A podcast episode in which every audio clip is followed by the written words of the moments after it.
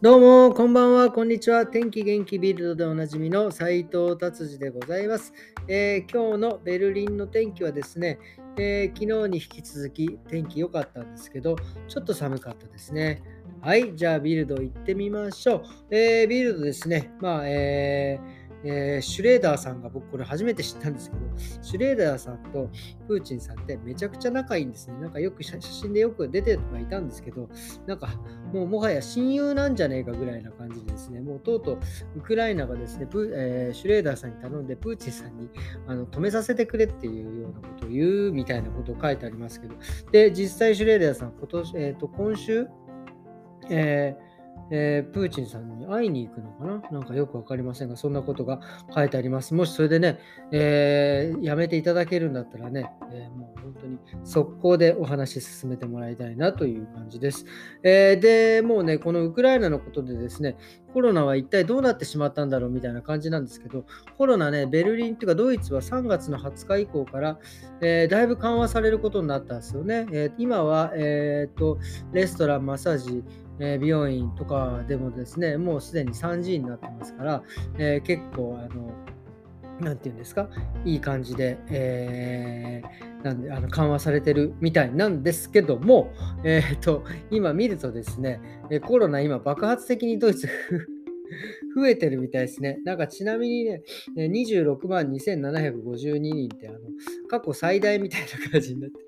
まあでも多分感染者数が増えていても多分症状が、え軽いのでですね、病院に行かずに多分自宅で1週間、え休んで治るというような感じなので、えまあ緩和の方は、えこのまま進んでいくという風な、え捉え方をしておるみたいですね。はい。で、えー、ちょっとね、すごい楽しい記事を見つけてですね、僕ちょっとテンション上がっちゃったんですけど、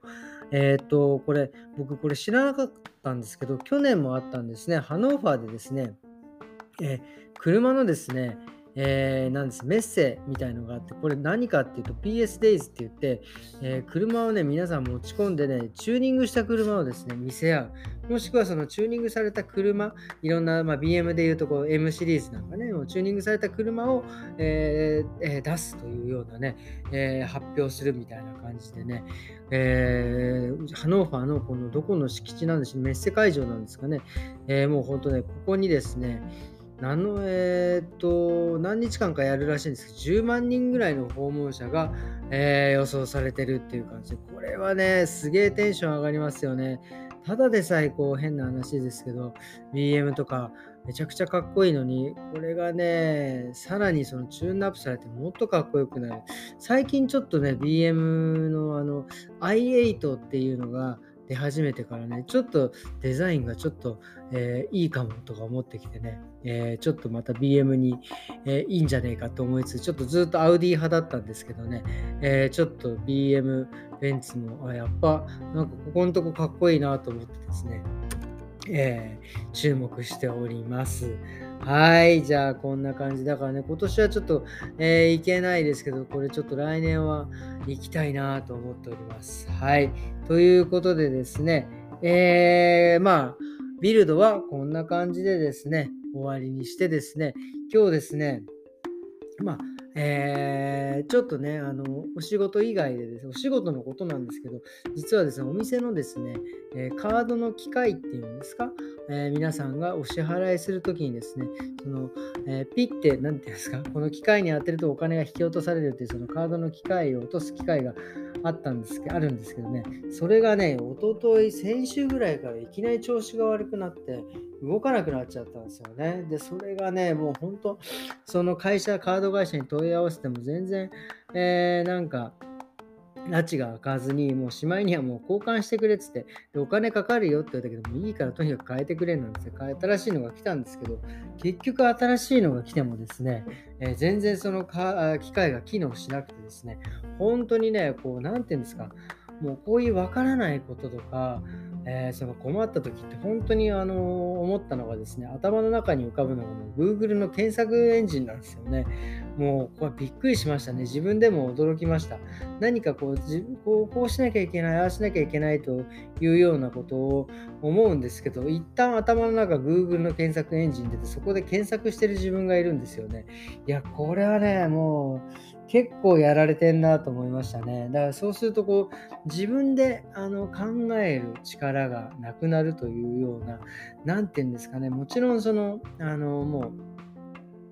えー、今、例えば図書館に行かなきゃわからないような資料なんかはね、もうインターネットでパッとやって、そういうのは便利だと思うんですけど、何て言うんですか、もうあまりにも、えー、ちょっとしたことでももうすぐ Google さんに頼ろうとする自分がいてですね、これちょっとやばいなと思ったんですよね。うん、で、例えばあの車のね、あのナビなんかもそうなんですよね。車のナビがなかった時僕まだフランクフルトでしたけど、もう大体フランクフルトの街中道はね、覚えてましたよね。でもやっぱりそのもう今ベルリンではですね、もうカーナビで動いてるんですけど、動いてるんですけどもね、もうカーナビがないから、